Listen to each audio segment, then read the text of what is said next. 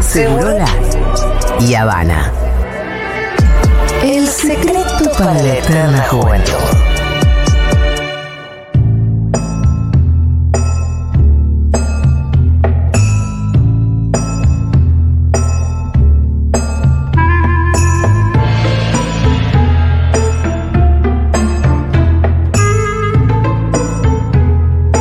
Muy bien, está Pablito Copari en el estudio. ¿Qué haces, Pablito? ¿Cómo estás? Buenas, buenas, buenas. ¿Cómo andan? ¿Bien? Vos sabés que ayer estuve mirando un documental de la historia de China. ¿Ah, sí?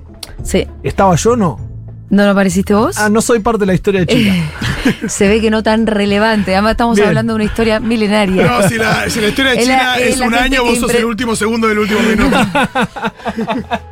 ¿Cómo resumir todo eso, no? Por favor. ¿Y No, ahora qué- incluso por qué los chinos se hicieron budistas, digamos. Uf, Era un documental que remontaba. están haciendo una bestia. ¿Quién yo? Sí, claro. Estoy muy fanática de China. Mirá. Sí. Y no nos están llevando a ver el partido de Argentina. Yo no lo puedo creer, ¿eh? Seis ah, ¿vos meses. lo intentaste? Eh, sí, no, claro, obvio. Intenté que Futurock sea la parte eh, fundamental de este partido. Pero no, no lo cerramos. No, naufragamos en esa. No, no lo cerramos. Uno piensa que todo se hace por de- cuestiones públicas. No, no, es privados contra Sí. AFA. Sí, Bueno, sí, está sí, bien. sí. Hoy traes un tema que es muy interesante, ¿Qué que es tal, muy mi importante. amigo Copa y Argentina? Saludos como siempre. Te va a cagar con la botonera con todos tus amigos Sí, ya sé, este, sí, sí, con ya sé, acentos ya sé. lindos. Ya sé, ya sé. Eh, Em, bueno, Pablito, y hoy también tenemos amigos con acentos lindos porque trajiste audios de colegas del mundo, específicamente de países donde tienen una relación, ¿cómo decirla? Eh, Tire afloje. Tienen un, tienen un histeriqueo amor-odio. con el dólar. Sí, total. Tienen un total, histeriqueo total. con el dólar. O no, o están totalmente peleadas. Ah, bueno, tenés de todo. y sí, porque por ¿Qué ejemplo, trajiste? Traje Brasil. Sí. Brasil, No le da bola al por dólar, eso. no, le dan no bola al dólar. No, vamos. Ecuador, totalmente dolarizada. Sí. O sea, eh, se- hubo un- una debacle, se dolarizó Sí, sí. hace muchos años. Usa dólares ahí. Cuba, Y ahí tenés ahí la está doble eh, moneda. la ¿no? doble moneda. La Y doble Venezuela, moneda. que está en una transición también, de- que es de facto por ahí, que no es una transición No real, sé, no, pero no, no está. conozco la transición de Venezuela. Bueno, Bueno, hoy vamos, la a conocer. todo eso. Pero vamos a empezar así. Quiero, sin repetir y sin soplar, Sí. formas de decirle al dólar en Argentina. Uf, Eh, Verde, crocantes. Verde, lechuga. bien, Fra- nombres. Franklin. Franklin, bien. Cabeza chica, cabeza grande. Sí, cabeza chica, cabeza grande, de la nuca. Debe haber muchas más, pero dólar no. turista. Ah, No, dólar- ah, Dólar- bueno, también la tenemos, metés- mirá, sí, tenés A ver. dólar soja 1, 2, 3, Tres, 4. cuatro. Conrad, Sí. Taylor. Tenés contado con Coldplay, Lee. El dólar Coldplay aplica el dólar Qatar, Taylor. es todos parecidos. Ah, Qatar, bien. tarjeta, eh, contado con liqui, Bueno, eh, tarjeta, turista. Eh, ¿cuál, ¿Cómo se llama el otro MEP. que es financiero? El MEP. El me- Hay una forma de explicar cuando algún amigo de ustedes viene a visitarlo o algo de otro lado le dice, che, ¿qué me conviene? no. yo, eh, Ay, por favor. Les voy a contar una cosa que me pasó hace poco, que vino mi hermana Sí. y me dice, te vendo unos dólares así tengo pesos acá. Bueno, dale, le digo. Claro, Entonces, ah, qué sé yo, justo, Oficial. justo estaba Yo con un laburo. poco de liquidez, porque también le Sí, puedo sí. decir, "Ah, no, no tengo un banco, no. Además te dice 300 dólares, tiene que tener plata para poder. Bueno, y yo no me acuerdo cuánto fue, pero me acuerdo que la guita que le tuve que dar en pesos eran bolsas. Mucha. Ah, sí, Que se obvio, tipo parecía. maratón, maratón, ¿Entendés? para, Para, para, no, Pero mañana. porque- en Puerto Madero, esas cosas. Eh, vi- no, pero además porque me pasó esto. Fui al cajero porque ella quería efectivo. Para, Julia, hasta ahí. Y el Ah, cajero hasta me ahí, tiraba Julia. de a 100, eh, ¿entendés? Billetes de 100. No, claro. Mañana tenemos las bolsas de Mengolini. No, boludo. Bueno, no me importa. Estoy explicando que como el cajero me tiró billetes de 100 Sí. en cantidades, Sí, no, es una locura. Sí. le llevé unas bolsas a mi hermana. Y me Pi, pi, dice, pi, pi, pi, pi. pero como, es que el cajero me tiró billetes de 100. No, No, y- no, no, y no, fue- no, fue billetes todo de 100. Segunda Guerra Mundial, Sí, ¿viste? sí, sí. Cuando ves las fotos de la gente que iba a hacer las compras como con canastos de Sí, billetes. después, Claro. eh, el tema de Medio los así. billetes eh, también es. mm, es toda una cuestión, porque ahora hay una. Tenés Y que manejar una cantidad de billetes que es muy Mucha. ridícula. y bueno, también. por eso, pues, eso, a eso también me refiero. El otro día Y si me dieron el una cajero moneda, te da el de otro 100, día me ni dieron te una digo. moneda de 50 centavos. ¿Y qué Y, hiciste? a- a veces la te dan guardaste de monedas de un reliquia. peso, 50 pe- Sí. Y decís, che, 20 de estas es un caramelo. No, Claro, eh, claro. más de 20 Sí, de sí, esas sí, es sí, un caramelo. Como muy ridículo también el, el tema de. Sí, ya como quedó depreciado. No, que el billete de mayor ¿viste? denominación. eh, Nada, te sirve para, no te sirve para comprar No. un kilo de manzanas o justo ahí, depende, de dónde- depende de la manzana, depende de lo co- dónde lo compras. Bueno, nada. El de menor denominación sería porque el de mayor so- ya están en dos lucas. Ah, bueno, Ah, sí, sí, pero sí. yo, yo todavía no me llegó ningún billete de dos lucas. Ahora hay unos cajeros que lo están sacando. A ver, ¿cuándo nace Mm. la fiebre de Argentina por el dólar? Sí. Vamos a escuchar. Dale. Tengo ahí, Pablo Sí. Levington. El dólar en la Argentina empezó a tener relevancia de forma progresiva. Comenzó en los años 30, después de que se haya agotado el modelo agroexportador, ciertos sectores de la sociedad empezaron a tener sus ahorros en moneda extranjera. Tomemos en cuenta que, primero, que no todo el mundo tenía la capacidad de tener ahorros y que el acceso a la información era limitado para sectores específicos de la sociedad. Y no solamente ahorraban en dólares, sino que había varias monedas extranjeras en las que se refugiaba el ahorro libras esterlinas, incluso marcos alemanes que después de la Segunda Guerra Mundial tuvieron que tirarlos a la basura porque no valían nada, pero sí progresivamente eh, el ahorro de ciertos sectores sociales empezaba a tenerse en, en dólares. Pero el punto de quiebre, creo yo, donde empezó a masificarse este sentido de el ahorro en dólares fue después del, Rodri del Rodrigazo, que fue eh, una política tomada por Celestino Rodrigo en el año 75 que llevó a una devaluación de la moneda impresionante, incremento de, de precios, toda una ola inflacionaria que se profundizó aún más durante el, la dictadura militar y que bueno, luego tuvo una, eh, una, especie de estabilización durante eh, la primera etapa del gobierno inflacion, eh, alfonsinista que luego, como sabemos, terminó concluyendo en una hiperinflación. Pero creo yo que el punto de quiebre donde incluso empezaron a evaluarse las propiedades en dólares fue a partir del Rodrigazo, a partir del 75, profundizándose aún más en los años siguientes y ya las propiedades empezaron a valer en dólares y la gente empezó a ver mucho más al dólar como moneda de refugio hasta el día de hoy, es decir, hace casi 50 años que venimos eh, teniendo esta economía bimonetaria, donde si bien muchas cosas compramos en pesos, ele eh, elementos muy simbólicos e importantes como son las propiedades, las empezamos a valorizar en dólares.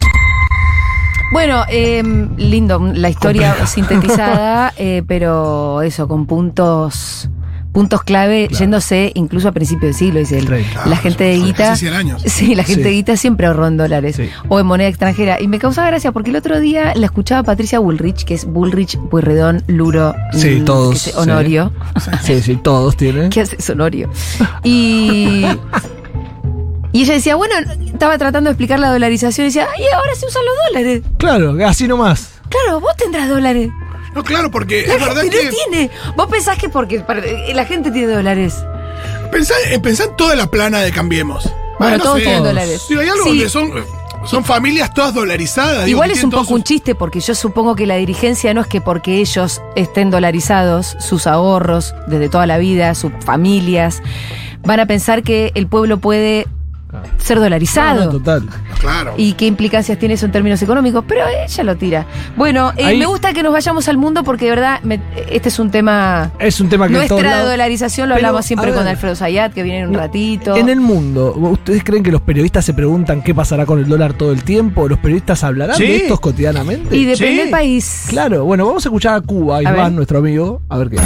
En el caso de Cuba, el- el- somos muy dependientes del dólar, de la, o sea, de la entrada de divisas extranjeras, aunque paradójicamente no podamos usar el dólar en las transacciones internacionales porque por ser Cuba un país incluido en la lista eh, espuria de los Estados Unidos de países que supuestamente, o a criterio de ellos, patrocinan el terrorismo, entonces Cuba no puede usar el dólar en sus transacciones comerciales. Eso eh, implica que, por ejemplo, ningún cubano, incluso eh, un ciudadano común, corriente, no puede tener cuentas de dólares en ningún banco extranjero. Me interesa porque empieza diciendo somos muy dependientes del dólar. Pero no. Pero no, lo ven, pero no ven un dólar ni en pedo. No, no, claro. Salvo que Claro. me imagino que si se dedican al turismo. Pero yo creo que hasta. Tampoco. tampoco. Ah, todavía no en la regular. economía negra, por ahí, en la economía, Sí, en la economía no, negra, no- sí. no regular. Sí, Sí, sí. debe haber circulación negra de dólares. ni hablar. Seguramente. Sí, sí. Seguramente. Uno de los casos, bueno, eh, hablamos hoy cuando comentamos las columnas de Venezuela. Venezuela pasó por una terrible evaluación, eh, después tuvo la inflación que tiene y ahora están reconvirtiéndose al dólar y hasta el Estado, de manera indirecta, da bonos al precio dólar. Atándolo ahí. Vamos a escuchar a, a mi compañero de, de Venezuela, a Randall, que él explica un poco qué pasa ahí A ver. con esta moneda. Saludos desde Venezuela. Bueno, acá la situación en Venezuela es, eh, supongo yo, muy parecida a la de Argentina con el tema del dólar. Acá vivimos una dolarización de facto, eh, circulan las dos monedas simultáneamente, se hacen compras con dólares, se hacen compras con bolívares. Por fortuna en los últimos meses, digamos los últimos 3, 4 meses, se ha mantenido un precio estable a unos 24,5 bolívares por dólar y eso nos ha permitido, bueno, medianamente equilibrar, pero a la hora de hacer transacciones, comercio, el tema del dólar prevalece e impera.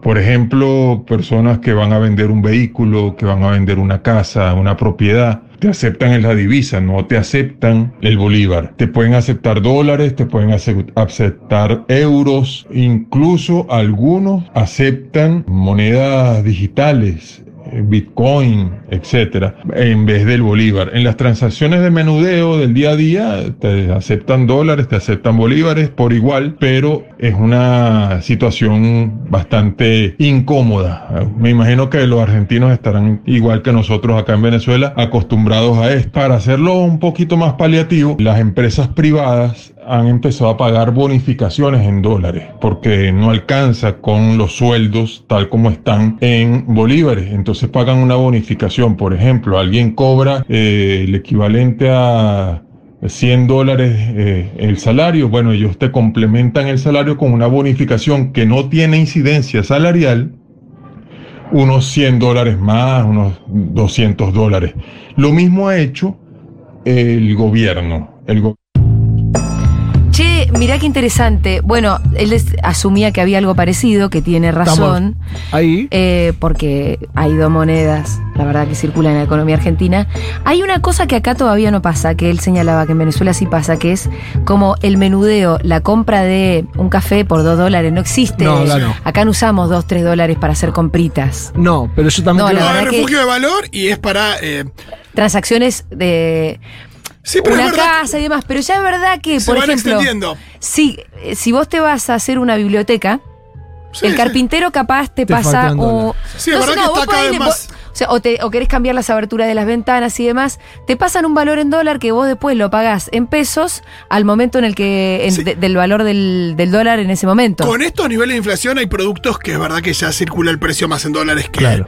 que en pesos. Con estos niveles de inflación en general, hace dos años por ahí no pasaba eso. No, no, no, por eso, a medida que el peso eh, está más volátil, más precios se ponen en dólares, pero todavía no está No, no. en la calle vos no usás dólares para comprar nada. Es que una de las cuestiones eh, que el argentino tiene con el dólar es el guardar, el no gastar, el ahorro Sí. es a través del dólar. Entonces, Y el- después lo de los bonos fue también. Eso también Es cambia loco eso, ¿eh? Sí. Que, bueno, pero tienen, las empresas que terminan completándote con un bono en dólares son empresas que tienen que tener acceso a los dólares. sí, también tiene que ver con eso, con el mercado que tiene Venezuela, el acceso al dólar. O sea, porque Claro. si no sos una empresa que no tiene acceso a los dólares porque no se exportás algo, No lo vas a tener. no vas a poder este, dar bono en dólares. No, total. Em, ¿Qué más tenemos? Hablemos de, de Brasil. Eh, ¿Qué pasa en Brasil con el dólar? Nada, le chupa un ¡Le huevo. chupa un Es huevo! espectacular. Así es. Vamos. Sobre el dólar en Brasil, yo creo que su utilización más común es para turistas, turistas que salen del país, claro. Hace unas décadas eh, Brasil tenía un problema muy grande de inflación, así como tiene Argentina hoy, y claro, en esas situaciones el dólar eh, es una alternativa de moneda más eh, estable, era lo que pasaba en Brasil, pero también hace unas décadas Brasil tuvo un salto en términos de reservas cambiales que permitieron eh, mejorar un poco la posición del real. Entonces no hay más este riesgo. Yo creo el riesgo inflacionario también está bastante controlado, yo diría. Entonces, la utilización es más para el turismo, pero también se puede pensar, por ejemplo, de abrir cuentas bancarias en dólar, denominadas en dólar. Eso facilita mucho en ciertas operaciones de business. Claro, cuanto más empresas estadounidenses vienen, uh, muchas de ellas, como son uh, empresas como Google, por ejemplo, YouTube, a mucha gente del ramo del periodismo acaba recibiendo su salario en dólares. Entonces es bastante dinámico, pero no hay una dependencia, yo diría. Eh, se desdolarizó además Brasil, de acuerdo a lo que él contaba. Claro, Hubo un cambió. momento más dependiente del dólar. Cuando se fortalecieron las reservas en dólares, el real se hace más fuerte, se controla la inflación y a la gente te le empezó a importar Una menos. cuestión también cultural y de información, ¿eh? Pero- sí, pero acá lo que él dijo fue que se fortalecieron las reservas. Sí, eso, es no primero. es tan cultural. Eso primero. Eso Bueno, es una cuestión concreta de, de tener más dólares ahí.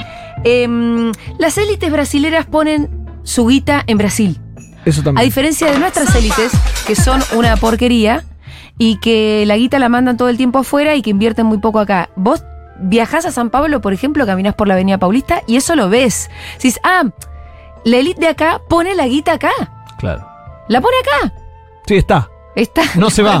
en esos Sí. edificios increíbles. en Mucho- una es, ciudad como es- con- la, es la ciudad con más mucha eh, guita. empresarios con helicópteros, por ejemplo. Sí, que eso es horrible y es horrible para el medio ambiente y demás. Sí, pero bueno, también habla un poco de que los que están con plata están ahí, no están en otro país también, ¿eh? Sí, sí, sí, pero además la invierten, digo, más allá de Sí, que, de sí, que sean obvio, tan obvio. canallas de irse en Obvio. helicóptero a la oficina. Obvio. Es impresionante eso en San Pablo. No los vamos a hacer tan canallas, entonces. No, no, a mí no me parece que haya que entender eso.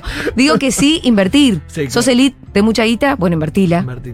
Y acá eso pasa menos. Igual ya Eh, no tiene nada que ver con lo que ¿Qué estábamos pasa hablando. si en, en Brasil te vas a comprar una casa? La pagás en reales. No tenés idea lo que te sale en dólares, de hecho. Ni siquiera sabés el precio en dólares de la casa que vas a Ah. comprar. Sí, por ejemplo, en Chile tienen las UEFs, que, que, que tiene Sí. ahí una, es una especie de camino intermedio. Entre la. Sí, pero mm, también es verdad que en realidad tiene que ver con la crisis y con la situación, porque uno piensa en, eh, pensemos en, no sé, 2005, 2010. Digo, no, los argentinos no estábamos todos atrás del dólar, No, pensando qué es pasa con el verdad. dólar. Había una cosa donde tenía una evolución, porque no es que, digo, en 2002 tocó los 4 pesos, pero después se mantuvo relativamente estable durante años. Y ahí no te preocupas tanto en ir a buscarlo, claro. Exacto, pero no... Bueno, Pablito, hemos terminado el recorrido. Te queda uno más. Mira, Ecuador tuvo una ah, dolarización. claro. ¿Cómo olvidarlo? Ahí sí y que tenés. Ecuador, es muy- eh, nuestro compañero Byron es un periodista allá muy conocido de, de noticiero. Y el Ajá. informe, ¿Es como un noticiero? como un noticiero. ¿Habla como Barili, por ejemplo? Pero sí, es el ecuatoriano? último audio. A sí. ver, No, no, no como Barili, pero sí. a ver. Tras una crisis financiera en 1999, el gobierno de entonces congeló los depósitos y la crisis bancaria fue evidente.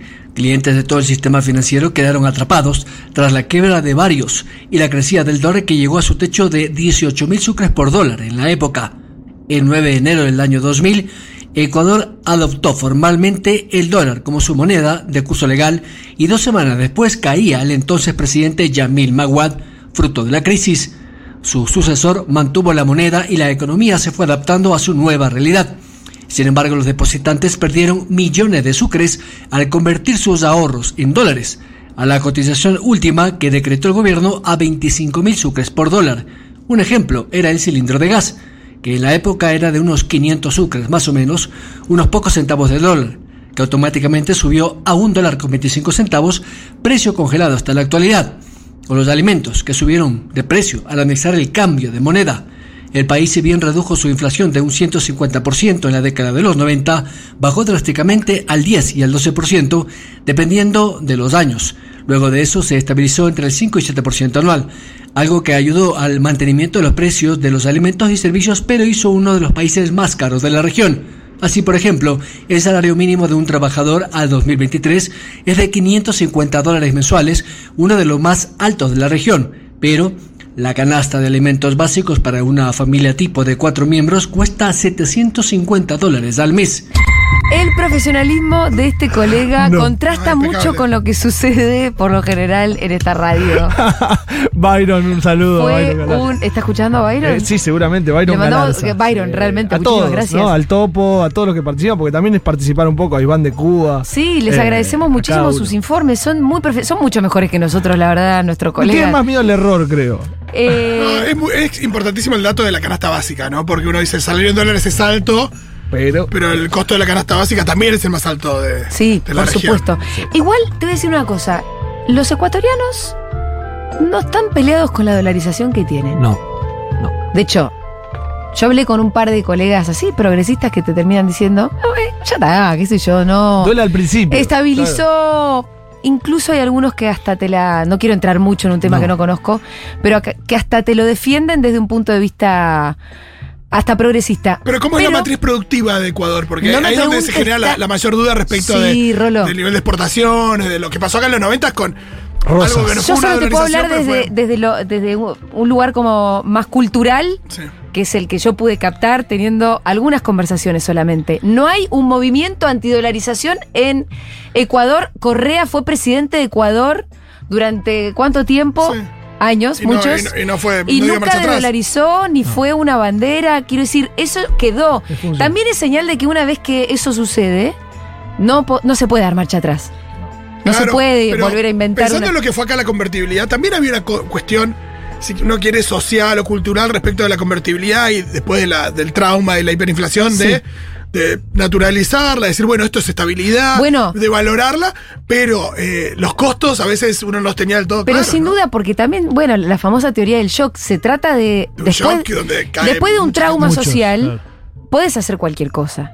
Acá, de hecho, el relato del Perdieron los compañero. ahorros, dijo en un momento. Sí, fue una crisis financiera del 99 de Ecuador, donde, que se pareció a la del 2001. Claro.